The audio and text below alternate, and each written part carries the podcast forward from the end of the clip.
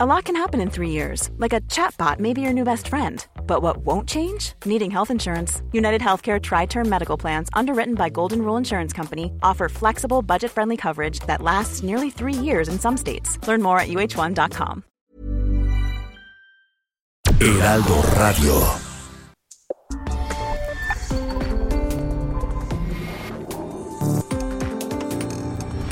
Hoy es martes 9 de noviembre de 2021 y saludo a quienes nos escuchan a través de la radio, de Heraldo Radio, en los 32 estados de la República Mexicana. No hay uno solo donde no llegue la señal de Heraldo Radio, 75 ciudades, 99 frecuencias a lo largo y ancho de la República Mexicana, pero también en los Estados Unidos, en Brownsville, en McAllen, en San Antonio, en Houston, en Chicago, en Atlanta. Gracias por escucharnos. También les recuerdo que nos pueden ver por televisión, canal 10 de televisión abierta, 10 en Easy, 10 en Total Play, el 606 en Star TV y el 161 de Sky. Gracias por estar aquí. Ojalá me permita acompañarle la próxima hora para comentar lo más importante que ocurre en el país, lo que verdaderamente ocurre en México. Hablaremos hoy de la Cámara de Diputados, que prepara un golpe financiero sin precedentes contra el INE. De acuerdo con el predictamen de presupuesto de egresos para el año que entra, le quieren quitar casi 5 mil millones de pesos. Platicaremos con el consejero electoral Ciro Murayama esta noche aquí en, en República H, dentro de nuestra sección Ruta 2022. Mientras tanto, se reportan deudas en los estados que tienen nuevos gobiernos. En Michoacán, el gobierno de Alfredo Ramírez de Doya denuncia una deuda con proveedores por 12.780 millones de pesos.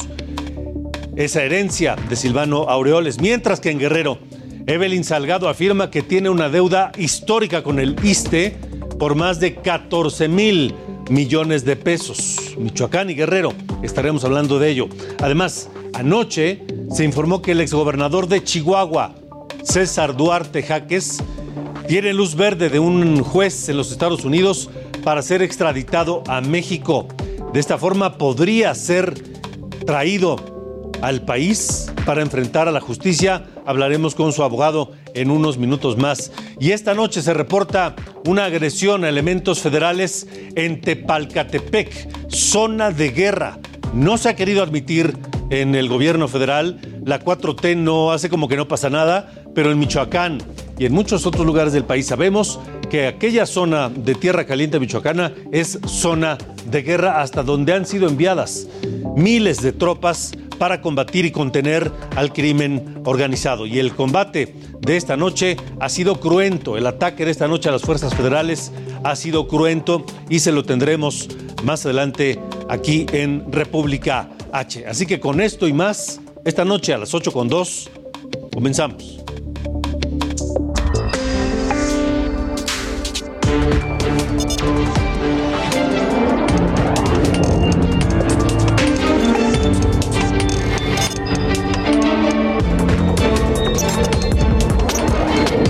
República H, con Alejandro Cacho.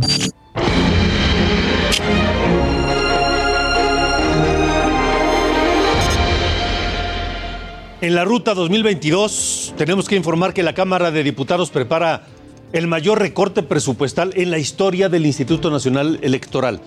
De acuerdo con el predictamen del presupuesto de egresos 2022, el INE dejaría de recibir 4.913 millones de pesos. Apenas el viernes el consejero presidente del INE, Lorenzo Córdoba, acudió a San Lázaro precisamente para explicar el destino de ese dinero que pide el Instituto Electoral Electoral. Por ello, esta noche me da gusto saludar al consejero Ciro Murayama para pues eh, preguntarle, consejero Ciro, ¿de qué tamaño es el golpe que pretende dar el gobierno a través de la Cámara de Diputados al INE? Buenas noches.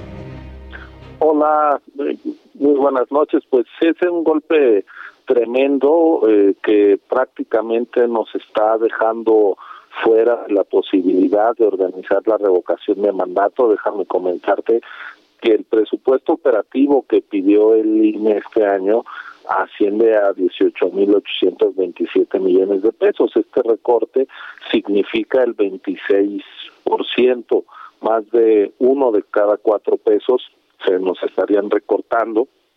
Hay que recordar que si bien el INE pide también el dinero de los partidos políticos, que son 5.800 millones para este año, pues es dinero de los partidos. El INE solo es la ventanilla donde retiran ese dinero, por lo que el recorte recaerá directamente sobre las funciones del instituto sobre su capacidad de cumplir con sus tareas constitucionales. Como todos sabemos, por primera vez existe la posibilidad de hacer este ejercicio de revocación de mandato para el cual solicitamos 3.830 millones. El recorte es de 4.900, es decir, estamos hablando de mil millones adicionales de recorte. Nos mm. quitan todo lo de la lo de la revocación de mandato y mil millones más. Con eso, ¿cómo hacemos la revocación? Pues es imposible. Es la primera vez que al INE se le pide que haga una elección nacional es una elección nacional la revocación de mandato. La gente saldría a votar para determinar si se revoca el mandato del presidente López Obrador o si sigue en su cargo. Pero es la primera vez que habiendo una elección nacional no se dan recursos para una elección, lo cual pues es un contrasentido. Toda la, eh, la posibilidad de que la ciudadanía, la población ejerza derechos pasa porque el Estado garantice esos derechos, así como si queremos que haya derecho a la educación hay que pagar escuelas y maestros, o si queremos que haya vacunas hay que pagar las vacunas y distribuirlas, pues si queremos que haya ejercicios políticos hay que instalar las casillas y nos están dejando sin un centavo para eh, poder hacer este ejercicio. Ahora, consejero Ciro Murayama, ¿cuál es la razón? Porque yo recuerdo que desde antes de las elecciones del pasado 6 de junio ya se estaba advirtiendo que no se estaba considerando un presupuesto para este ejercicio de revocación de mandato. ¿Cuál es el argumento?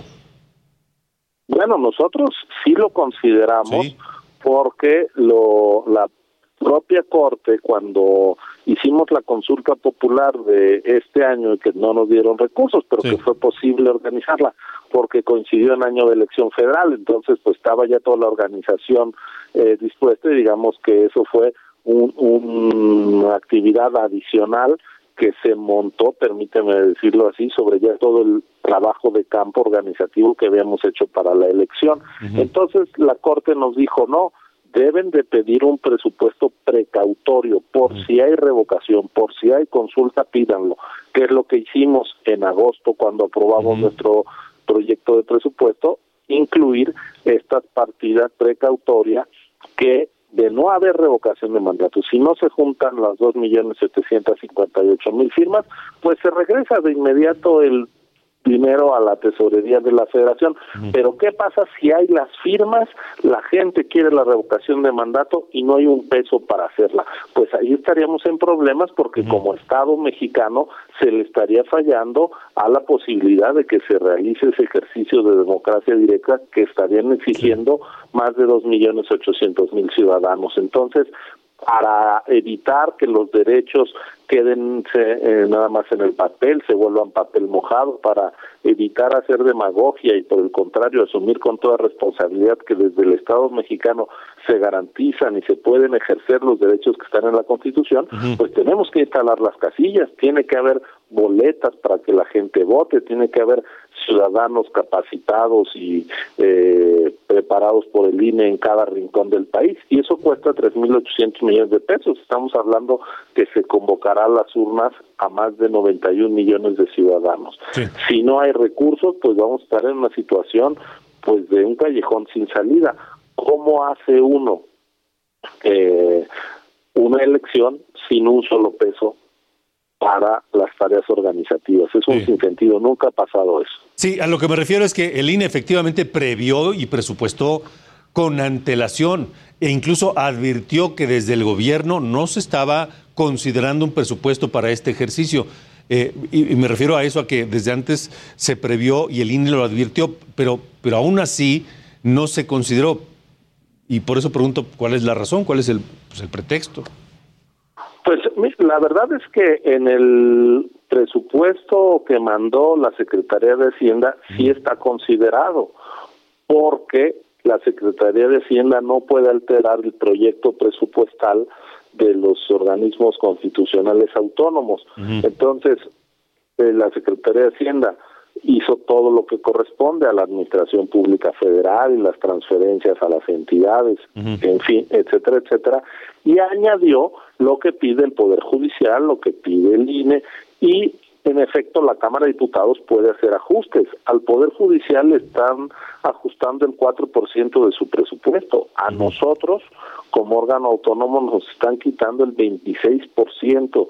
Es decir, se trata de una decisión legislativa Claro que el legislativo va a tomar las decisiones en concordancia con el gobierno de la República porque ellos tienen la mayoría de los votos, pero yo lo que quiero llamar la atención es que esto no es un hecho consumado, todavía estamos a tiempo de que prive la responsabilidad, la sensatez y no se dé un recorte de esta proporción que acabaría minando la posibilidad de la revocación de mandato que quien lo impulsó para que estuviera en la Constitución fue el presidente López Obrador, el que quiere someterse a este ejercicio básicamente es el titular del Ejecutivo el INE está haciendo todo para llevarlo a cabo de la manera más seria, con la certeza que requiere un ejercicio de esta naturaleza, y sin embargo ahora en la Cámara de Diputados es donde se puede cerrar la posibilidad de realizar el ejercicio.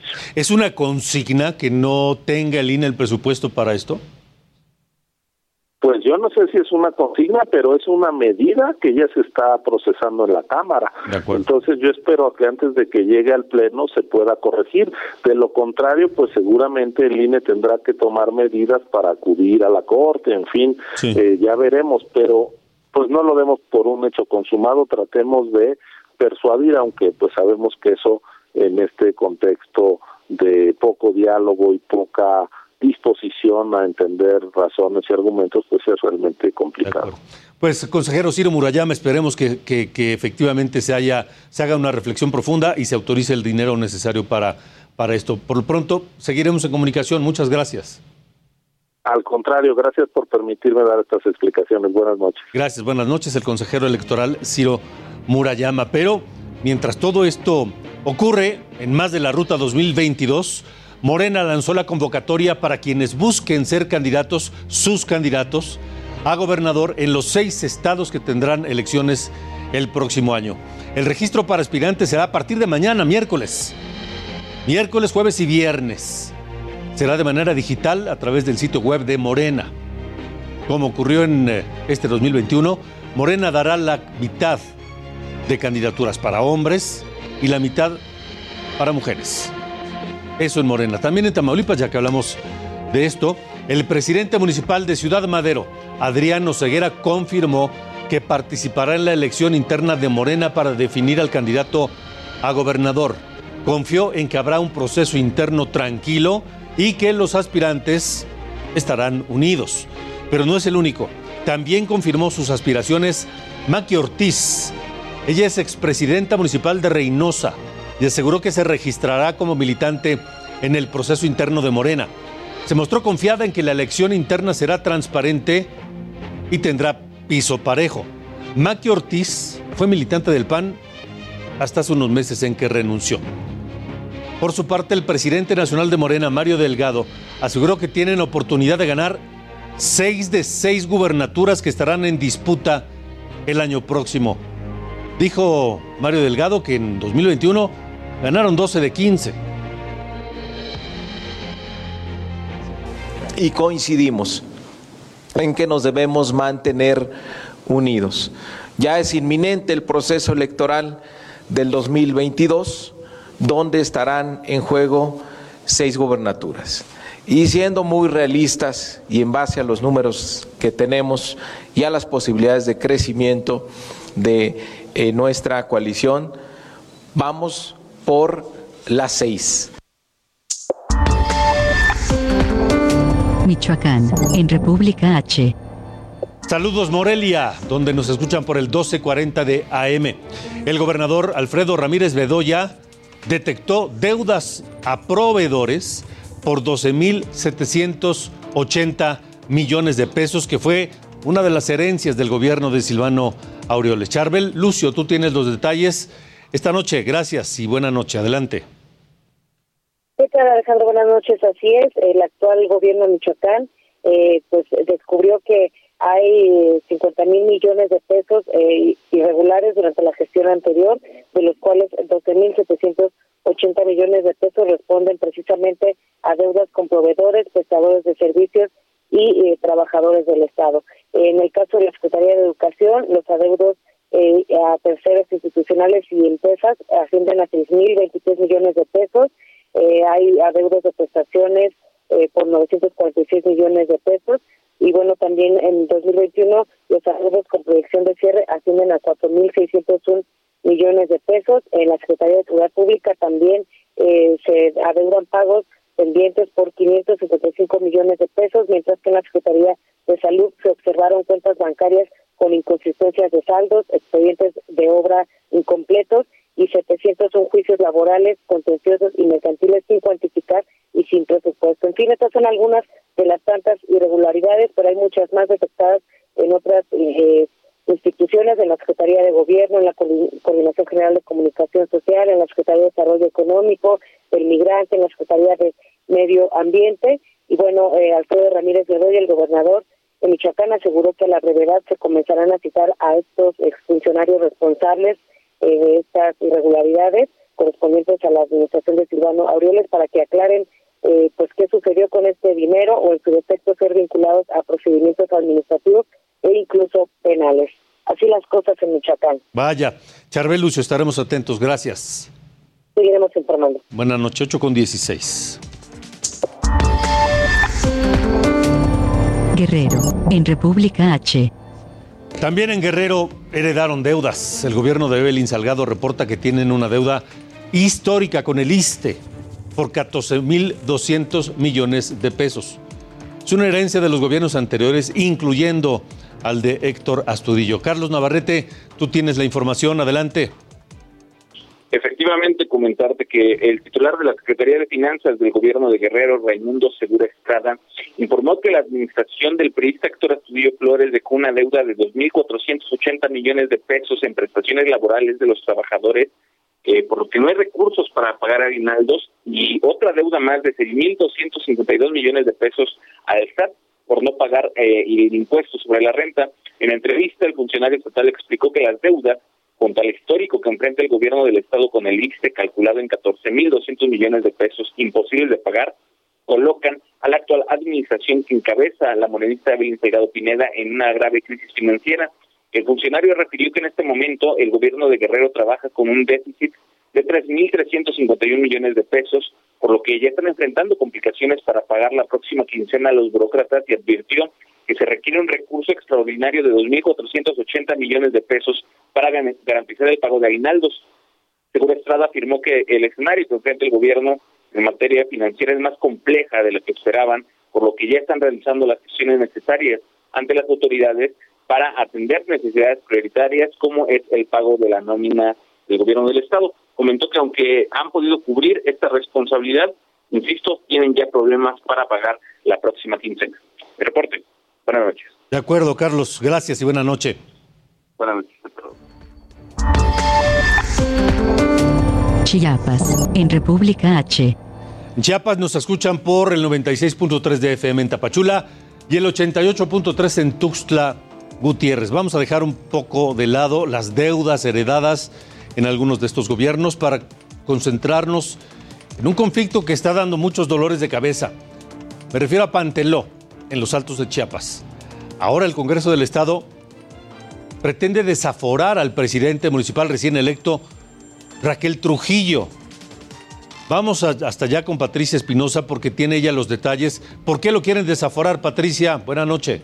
Hola, ¿cómo estás? Eh, muy buenas noches, gusto saludarte en el auditorio. El Congreso del Estado de Chiapas decirte ya desaforó la tarde de este martes al presidente municipal de Panteló, Raquel Trujillo Morales, quien ganó las elecciones por las filas del PRD el 6 eh, de junio. Fue una sesión a puerta cerrada cuya comisión de justicia que encabeza el diputado de Morena, Raúl eh, Bonifaz Muedano, aprobó el desafuero con 34 votos a favor de 40 legisladores. Apenas decirte que ayer el exalcalde ya eh, dijo que tenía conocimiento que se cocinaba su desafuero por una carpeta de investigación que abrió la Fiscalía General de Chiapas en la que lo acusa de homicidio. El grupo de autodefensa El Machete en su momento pidió la renuncia del alcalde Raquel Trujillo Morales por tener vínculos con grupos delincuenciales y a cambio entregarían a las 21 personas retenidas también presuntamente ligados a grupos criminales. Ayer familiares de los desaparecidos incluso colocaron candados en las puertas del Poder Legislativo para pedir su intervención, sin embargo manifestaron que no es competencia de ellos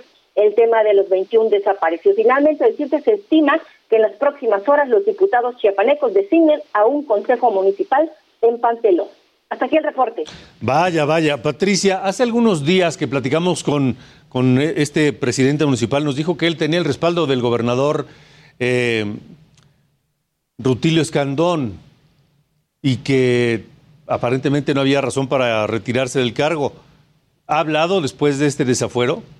Sí, eh, no, no, no, no, después de este desafuero, porque fue hoy precisamente, dio una conferencia de prensa apenas ayer por la tarde en donde eh, decía pues que sabía que se estaba cocinando su desafuero pues porque lo acusaban de homicidio y que ya había una carpeta de investigación. Sin embargo, después de esto, del desafuero de, aquí en el Congreso del Estado de Chiapas, no ha dado ninguna declaración y no sabemos dónde se encuentra el exalcalde de, de Pantelo. ¿Y si es cierto que lo apoya Rutilo Escandón? Pues no, no, no es así. Bueno, en este caso está actuando el Congreso del Estado y bueno, pues ahí están los hechos y ahorita le, corresponde, incluso dijo el Congreso del Estado, le corresponde ya a la Fiscalía General del Estado estas investigaciones de esta carpeta eh, pues que lo acusó de homicidio. Pues hay que ver qué dice la Fiscalía de Chiapas. Estaremos muy pendientes. Así es. Patricia, gracias. Buenas noches. Patricia Espinosa, corresponsal en Chiapas. Y mire, cerca de ahí, Oaxaca vecino de Chiapas, por 10 votos a favor y uno en contra, la Suprema Corte de Justicia aprobó en lo general el proyecto de sentencia para regresar a Oaxaca, la zona de los Chimalapas. La controversia duró nueve años y contempla devolver al pueblo Soque más de 84 mil hectáreas de suelo oaxaqueño que le fueron arrebatadas en 2011 y que estaban en poder del gobierno chiapaneco. La resolución final será el jueves vamos a estar, vamos a estar pendientes de lo que ocurra, pero todo parece indicar que la resolución de la Corte será a favor de Oaxaca. Son las 8.22, estamos en República H, yo soy Alejandro Cacho. Vamos a cerrar las cifras que ha dejado el COVID-19 en las últimas 24 horas. Adelante, Sara.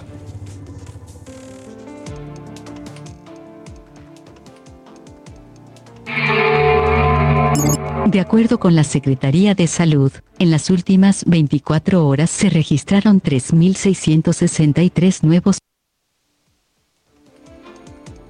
Bueno, algo le pasó a Sara. Le digo yo que el gobierno federal impugnó algo que suena increíble. Impugnó la orden que dio un juez para que sea obligatorio vacunar a todos los menores de edad contra el COVID. Esta petición de vacunarlos a los adolescentes entre 12 y 17 años la dio una jueza del Estado de México, Claudia Gámez Galindo. Su premisa fue que el derecho humano a la salud es universal y así lo entendemos todos, menos la Secretaría de Salud y menos el gobierno de la Cuarta Transformación. La salud pretende solamente vacunar a los menores de edad que tengan alguna comorbilidad. Parece increíble que en este país a los niños hay que ampararlos ante la justicia para que los vacunen. Y mientras eso ocurre en México, en Estados Unidos ya van a empezar a vacunar a niños a partir de los 5 años de edad, generalizado. Y aquí, aquí hay que pelearse con el gobierno ante los tribunales. Y ya que hablamos de esto, la Organización Panamericana de la Salud alertó sobre la cuarta ola de COVID en México para las próximas semanas. Sí, en unos días más.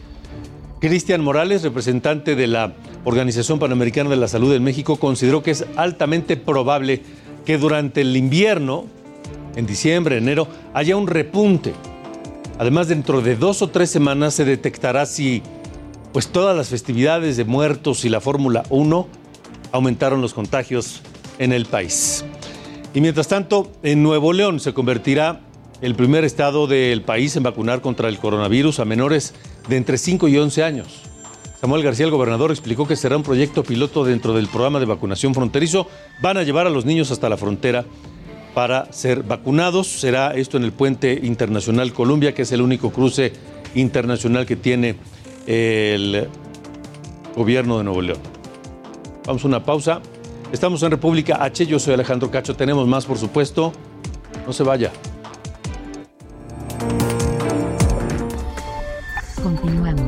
República H.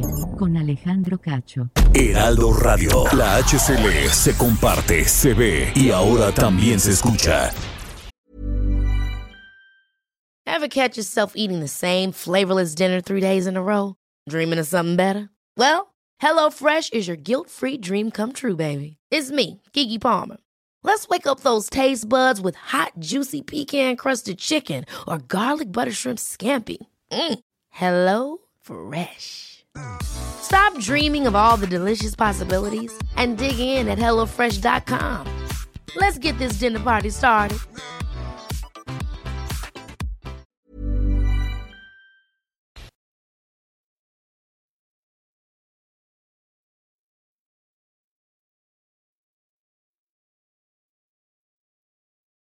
Heraldo Radio.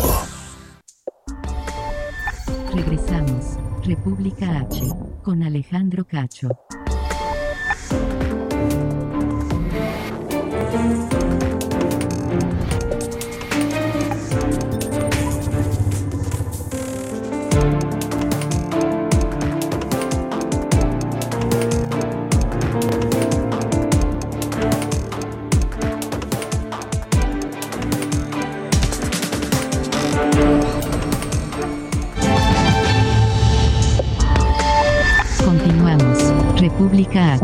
Con Alejandro Cacho.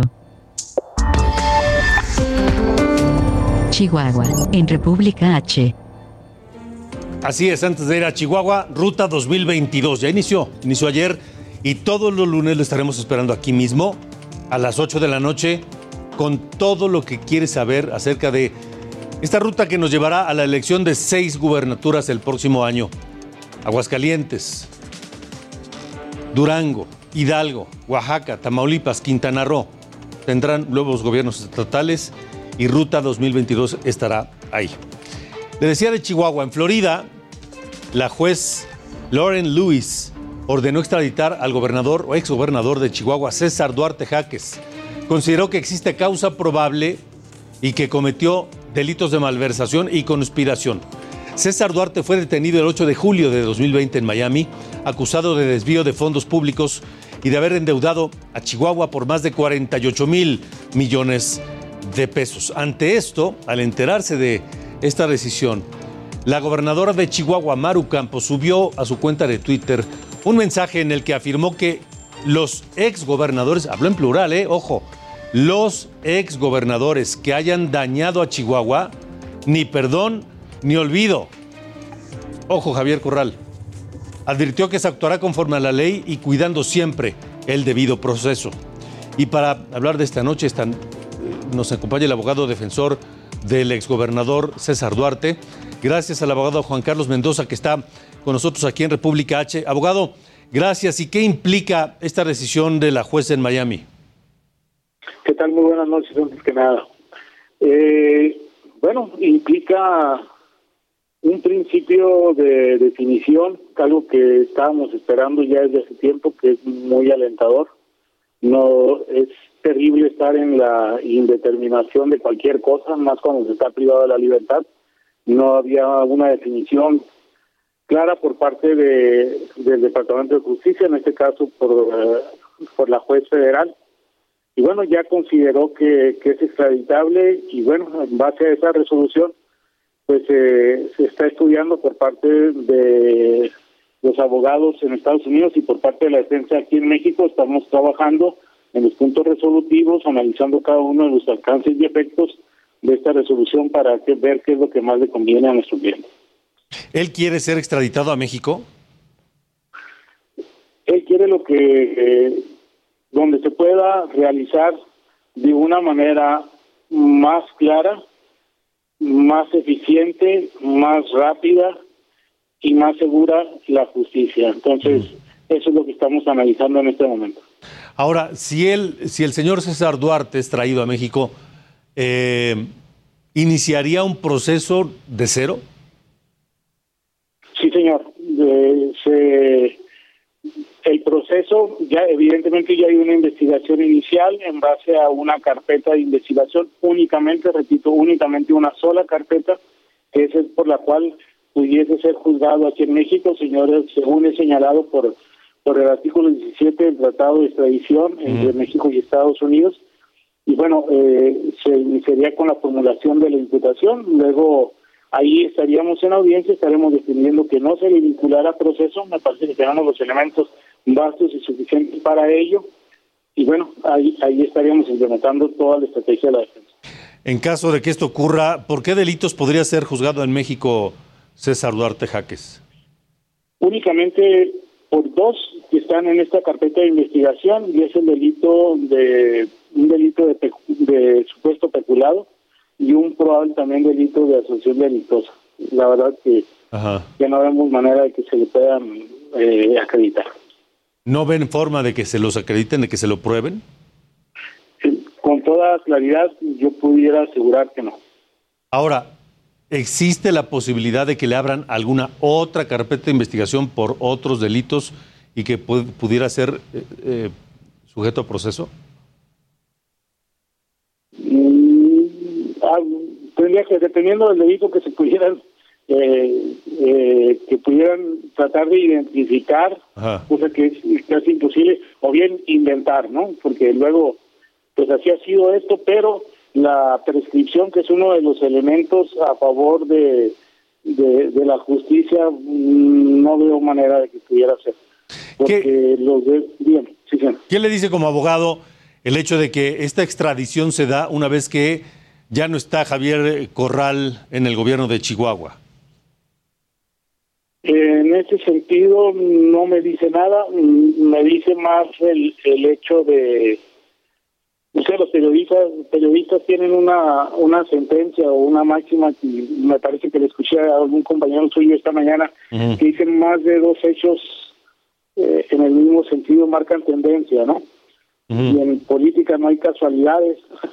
Luego entonces no me debo yo hacer ningún juicio ni ninguna declaración pero no deja de ser eh, particularmente especial el hecho de que en los dos momentos más significativos de esta historia de la extradición haya estado el señor presidente en Estados en Estados Unidos. Me parece que es un tema que debe tener algún toque, al menos pudiera tenerlo, ¿no? De carácter político. ¿César Duarte es un perseguido político, un preso político? Yo lo puedo asegurar y con todos los elementos en la mano, y así lo hemos acreditado ante la Comisión Estatal de Derechos Humanos, quien ha admitido claramente una denuncia en este sentido, y bueno, estamos esperando la, resolución también de la Comisión Estatal de Derechos Humanos. De acuerdo. Eh, ¿Se puede anticipar si, en caso de que César Duarte Jaques, eh, digamos, sea declarado inocente de los delitos que le imputan en México, contrademande a, a Javier Corral o a los exfuncionarios de la administración Corral? Por supuesto, desde un punto, ya lo hicimos desde un punto de vista civil y ya introducimos una demanda por daño moral, por, bueno, demandando dos tipos de prestaciones distintas, una de de tipo económico y otro de tipo moral, que, que se diga y que haya un, pronunciamiento por parte del Ejecutivo en general, en este caso el gobierno del Estado, que bueno, en su momento fue representado por Javier Corral y también por la persona de Javier Corral. Eh, así también hay, hay algunas, eh, desde luego ahorita ya, ya tenemos algunas querellas listas en contra de, de funcionarios y exfuncionarios que participaron en todo este tipo de, agravios en contra de su persona, eh, sin importar el Estado de Derecho, sin importar la ley, simplemente buscando intereses que eran fuera de la justicia. De acuerdo. Pues, eh, abogado Juan Carlos Mendoza, gracias por haber estado en República H. Al contrario, un gusto siempre atenderlo, Alejandro. Estamos en su orden. Hasta luego, buenas noches. Son las 8.38. Esto es República H.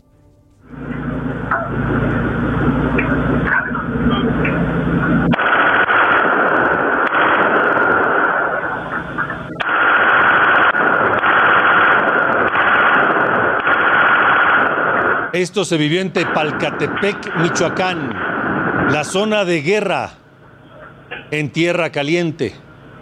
Habitantes de la comunidades de Casangüe o Casangüe, de Taixtlán y Plaza Vieja reportaron ataques con drones y con armas largas. Responsabilizan al cártel Jalisco Nueva Generación. En la zona hay, hay más de 1.500 familias desplazadas y no han podido regresar a sus casas a causa de la violencia. Y vea usted, escuche, aprecie la intensidad de fuego. Solamente en unos cuantos segundos, cuántos cartuchos se dispararon allá en aquella zona de tierra caliente en Michoacán.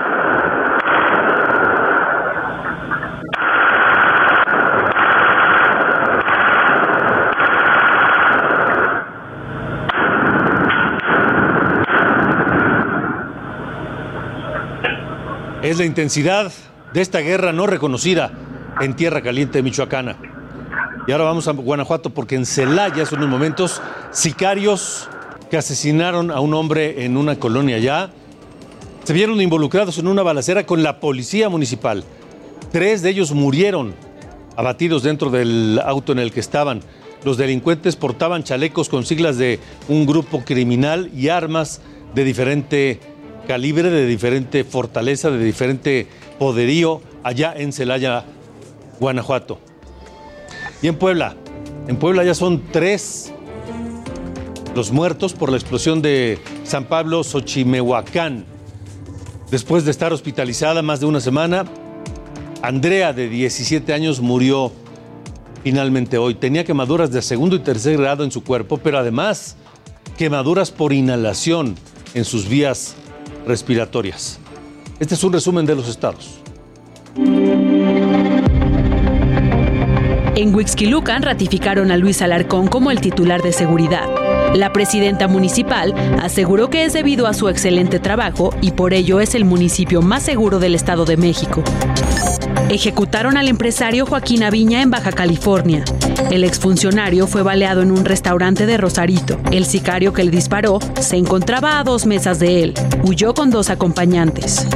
Al menos 12 muertos dejó un choque de dos camionetas en Chiapas. Las unidades se incendiaron al momento de impactarse en la carretera Palenque, playas de Catazajá. Las personas murieron calcinadas, entre ellas un menor de edad. Tres heridos fueron trasladados al hospital. En Morelos detuvieron a la jefa líder del cártel Guerreros Unidos.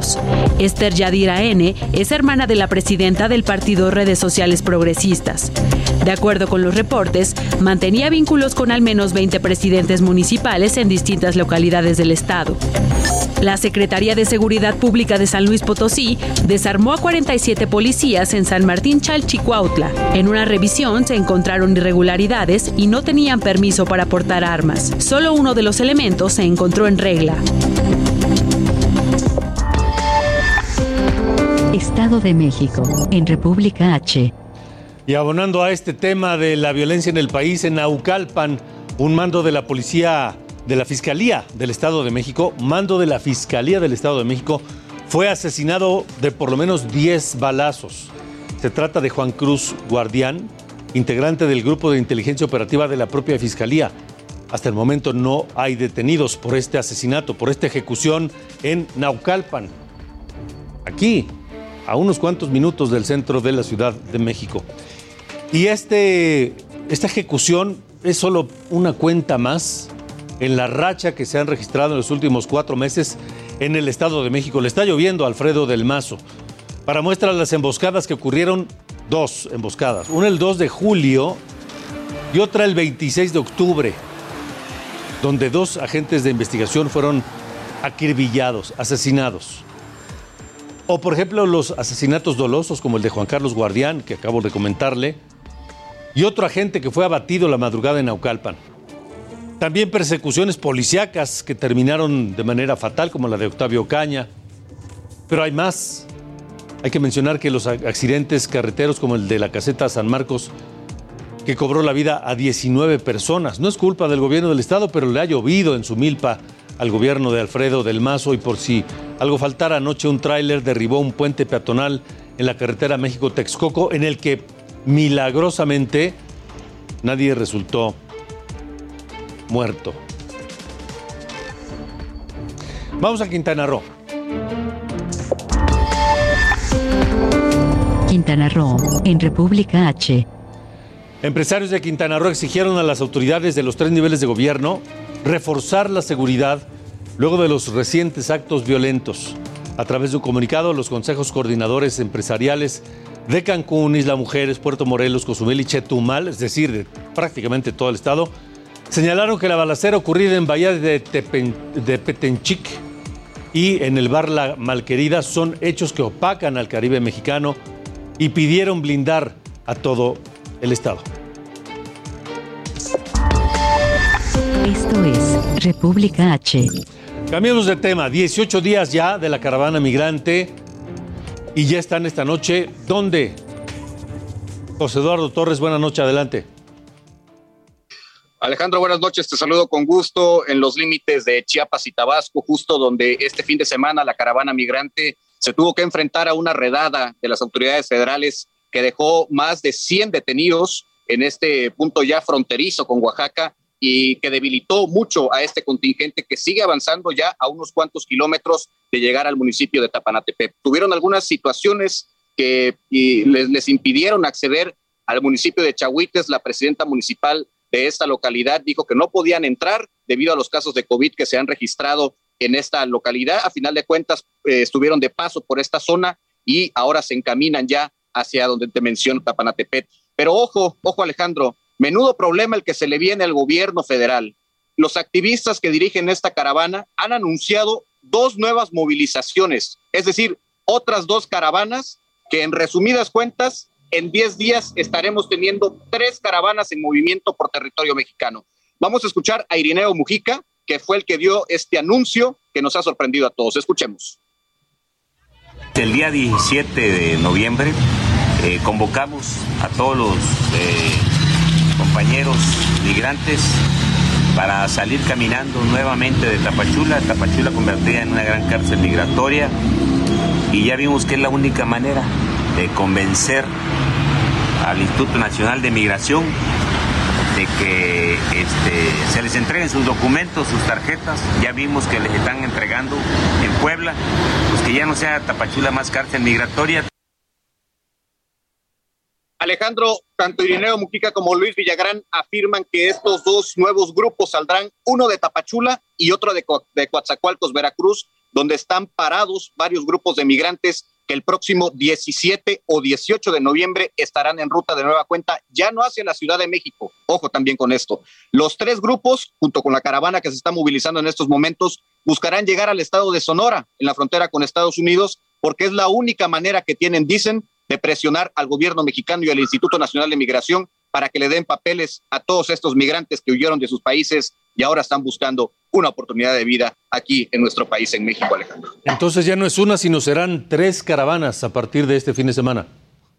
Efectivamente, se están eh, ya gestando otras dos caravanas, Sí. más la que tenemos ya en ruta, es decir, en menos de 10 días vamos a tener a tres contingentes avanzando por territorio nacional con más de cuatro mil personas, más de cuatro mil migrantes cada uno que estarán intentando llegar a la frontera norte. Vamos a ver cuál va a ser la estrategia del gobierno federal para intentar contener a estos otros dos grupos que están ya por salir desde la frontera sur y desde Coatzacoalcos, Veracruz, Alejandro. Supongo, José Eduardo Torres, que la, la, la ruta de estas caravanas pues no se revela con mucha anticipación para evitar precisamente la acción de las autoridades federales, pero lo que sabemos, si van a seguir una misma ruta las tres, los tres contingentes, o lo harán por distintas. Lo más seguro hasta este momento, Alejandro, es que las tres caravanas tengan que seguir la misma ruta porque estamos hablando de los dos dirigentes que están moviendo a estos tres grupos. Es decir, la que sale de Tapachula avanzaría hacia los límites con Oaxaca y empezaría a escalar después hacia toda la orilla de Veracruz, Puebla, eh, consecutivamente Ciudad de México, para seguir escalando hacia el norte. Y la que sale de Coatzacoalcos subiría hacia el estado de Puebla para reunirse con los otros dos grupos que estarían llegando a la Ciudad de México y después intentar escalar a Sonora. Suena de locos estas tres movilizaciones que, que pretenden realizar activistas inmigrantes, pero hay que tenerlos mucho en la lupa porque ya consiguieron avanzar hasta Oaxaca cuando no se daba una apuesta segura para que ellos avanzaran después de territorio chiapaneco, Alejandro. De acuerdo. José Eduardo, seguiremos eh, atentos y en comunicación. Gracias. Pendientes, Alejandro, buenas noches. Buenas noches, José Eduardo Torres, nuestro corresponsal que ha estado paso a paso, literal, ¿eh? paso a paso con la caravana migrante. Y ya que hablamos de estos temas, un tráiler que transportaba más de 200 personas, migrantes todos ellos, entre ellos muchos niños, fue abandonado en la autopista Veracruz-Puebla, cerca de Córdoba. Se presume que se descompuso este vehículo. Los primeros reportes revelan que los migrantes lograron salir del contenedor por pequeños boquetes en la caja del tráiler y posteriormente pidieron ayuda. Más de 200 en un solo tráiler. Y tras la reapertura, vamos al norte de la República, tras la reapertura de las garitas internacionales entre México y Estados Unidos, el cruce ha sido diferenciado en algunos puntos, en las principales fronteras. En, la de Tijuana y San Diego, aunque las autoridades esperaban pues una avalancha y enormes filas de automovilistas para cruzar hacia California, la afluencia fue relativamente poca, debido a que pues, eh, pues fue un día normal. A la entrada del puerto de San Isidro se colocó un puesto gratuito de pruebas COVID para los visitantes. Eso en Tijuana y San Diego. En Chihuahua, en Ciudad Juárez, hubo filas de hasta 3 kilómetros y esperas de hasta 4 horas para cruzar los distintos puentes fronterizos que comunican a Ciudad Juárez con El Paso, Texas. Vamos contigo allá, Federico Guevara, que tienes los detalles esta noche. Efectivamente, Alejandro, la realidad es que las primeras horas en que se inició este cruce después de 20 meses de espera, eh, los juarenses y las personas que intentaron cruzar abarrotaron las diferentes líneas en los tres puentes internacionales que cuenta esta fronteriza ciudad todo fue un caos porque se anticipaba o se prestaba todo el mundo predispuesto que sean largas horas de espera. Una vez que inició este proceso, eh, todo fue bajando a la normalidad. Incluso en Estados Unidos, en los diferentes centros comerciales, estaban organizando unas fiestas en donde en algún mall eh, o centro comercial pusieron una alfombra roja para darle la bienvenida a estos compradores mexicanos. No fue así. Después de las primeras horas de que se inició, todo bajó a la normalidad. Hoy por hoy hay esperas, y tú conoces muy bien tu ciudad, hay esperas de 20, 25, 30 minutos a lo máximo. ¿Qué sucede? Dice el comercio organizado del Paso, Texas, de que ellos esperan que haya una mayor afluencia en la quincena o cercano al famoso día del Black Friday. Pero por lo pronto, la falta de liquidez, la falta de capital, posiblemente ha sido uno de los factores en donde ha frenado este interés por ir a consumir. Hay que recordar que en los últimos meses, de estos 20 meses que estuvieron cerradas fronteras, más del 33% de los, del comercio organizado en la ciudad del Paso se fueron a la quiebra. Algo similar sucedió en, la fronteriza Ciudad Juárez. Pero la realidad es que calma chicha, no hay un gran eh, una gran desesperación, vamos a decirlo así, por ir a adquirir, será por el dólar, será porque el dinero, será por la situación, eso no lo sabemos, esperemos a que el día 15 a ver cómo evoluciona esto. Pues estaremos atentos, Federico Guevara, gracias. Gracias, Alejandro. Buenas, noches. Buenas noches, las 8.52. Y ya que vimos cómo está la situación en Baja California y California y en Chihuahua y Texas, vamos a Tamaulipas. Allá también reabrieron. La diferencia es que pues este la afluencia también fue poca. Vamos contigo, José Hernández. Tienes el reporte. Buenas noches. Muy buenas noches para ti y todo el auditorio. Debido a la paridad del precio frente al dólar, los requerimientos para internarse en los Estados Unidos y otros factores, la afluencia de consumidores mexicana no fue la esperada a las ciudades tejanas. Durante los dos primeros días de apertura de los puentes internacionales, el secretario de Desarrollo Económico del Estado, Carlos Alberto García González, comentó que son varios los factores, como el hecho de que no es quincena, no hay dinero, además del alto precio del dólar, eh, fueron los factores por los cuales no se tuvo la esperada eh, afluencia durante estos dos primeros días en la reapertura de los puentes entre Tamaulipas y Texas. Comentó que en las próximas semanas, poco a poco, ello será normalizando y se volverá la afluencia que se tenía antes de la pandemia. Además de la situación económica, los contagios de coronavirus se siguen registrando y las personas optan por cuidarse y no correr más riesgos. También hay eh, eh, esperan que haya una mayor flexibilidad de las autoridades migratorias para poder cruzar eh, la frontera. Así, en el segundo día de la reapertura de los puentes internacionales entre Matamoros, Reynosa y Nuevo Laredo, los puentes lucen semivacíos y la demora máxima es de 10 minutos, de 10 a 5, a, 5 minutos es la demora en, para, cruzar. Además, otra situación, de la, además de la económica, Muy es que eh, los consumidores esperan el, el Viernes Negro. Pues estaremos atentos, José, gracias. Buenas noches. Hasta luego, buenas noches. Vamos a ver cómo se comportan las esperas y las filas allá en la frontera norte.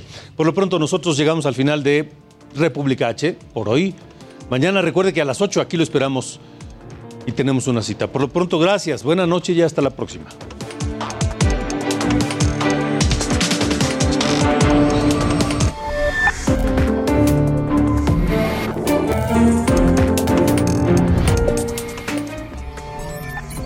Esto fue República H con Alejandro Cacho. Heraldo Radio. Ever catch yourself eating the same flavorless dinner three days in a row? Dreaming of something better? Well, HelloFresh is your guilt-free dream come true, baby. It's me, Kiki Palmer.